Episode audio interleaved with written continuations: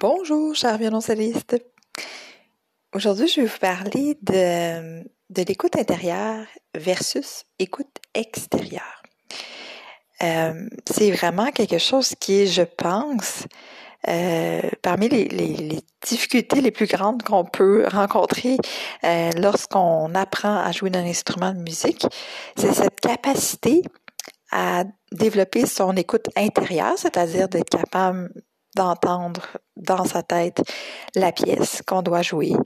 Euh, donc, d'avoir une espèce de, disque, si on veut, à l'intérieur de, de soi qui joue, tout en étant capable d'écouter de l'extérieur ce qu'on produit réellement comme résultat sonore.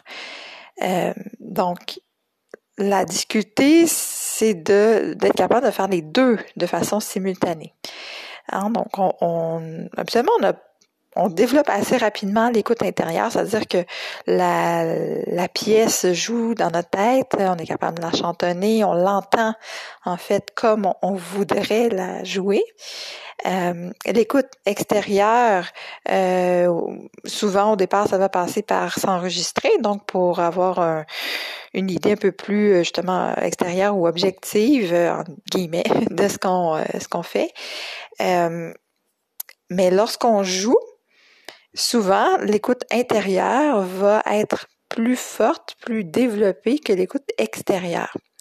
Et ce que ça provoque souvent, c'est cette fameuse euh, surprise ou étonnement lorsqu'on s'écoute jouer ensuite euh, dans, sur une vidéo ou un enregistrement euh, et qu'on se dit mais ça sonne pas du tout comme ce que je pense que ça sonne. Hein, c'est parce qu'à ce moment-là, l'écoute interne euh, est tellement forte euh, qu'elle prend toute la place et notre oreille externe qui devrait écouter réellement ce qu'on produit comme son est moins développée. Et, c'est quelque chose de, très difficile à faire. Vraiment, ça, ça demande du temps, ça demande de l'entraînement aussi. mais si jamais vous sentez ça, là, vous avez l'impression, euh, lorsque vous entendez jouer de l'extérieur, donc un enregistrement ou bien euh, euh, une vidéo, peu importe, et que vous, le premier réflexe que vous dites, ben voyons donc, c'est, c'est pas comme ça que ça sonne dans ma tête quand je joue, ben pensez à ça. pensez à qu'est-ce qui se passe réellement lorsque vous jouez? Est-ce que euh, le disque joue très fort dans votre tête et euh, camoufle un peu le son que vous produisez, réellement avec euh, votre instrument? ou vous êtes capable d'entendre, oui, bien sûr, la, la musique jouée dans votre tête, mais aussi celle que vous produisez réellement et voir si ça concorde. Et c'est vraiment ça qui permet d'avoir une belle rétroaction par rapport à ce qu'on fait et être capable de vraiment ajuster euh, les, gestes, le son, euh, la musicalité, l'interprétation, tout ça. Euh, donc, c'est comme je vous dis, c'est vraiment une capacité qui, qui, demande beaucoup, beaucoup de temps pour se développer cette cette habileté à être capable d'entendre de l'intérieur et de l'extérieur.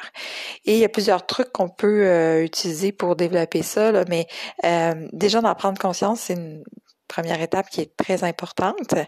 Et euh, ensuite, on peut utiliser des outils pour pour développer l'écoute externe, qui est souvent celle qui qui va être plus déficiente lorsqu'on lorsqu'on joue. Alors, bref, si jamais vous voulez m'en parler, si, si c'est quelque chose que vous vivez, donc euh, cette euh, prise de conscience de ça sonne pas du tout comme comme je pensais que que ça sonnait. Euh, n'hésitez pas à m'écrire à info@praticocello pour pour m'en parler. mais dites-vous que c'est normal, ça fait partie de de l'apprentissage aussi.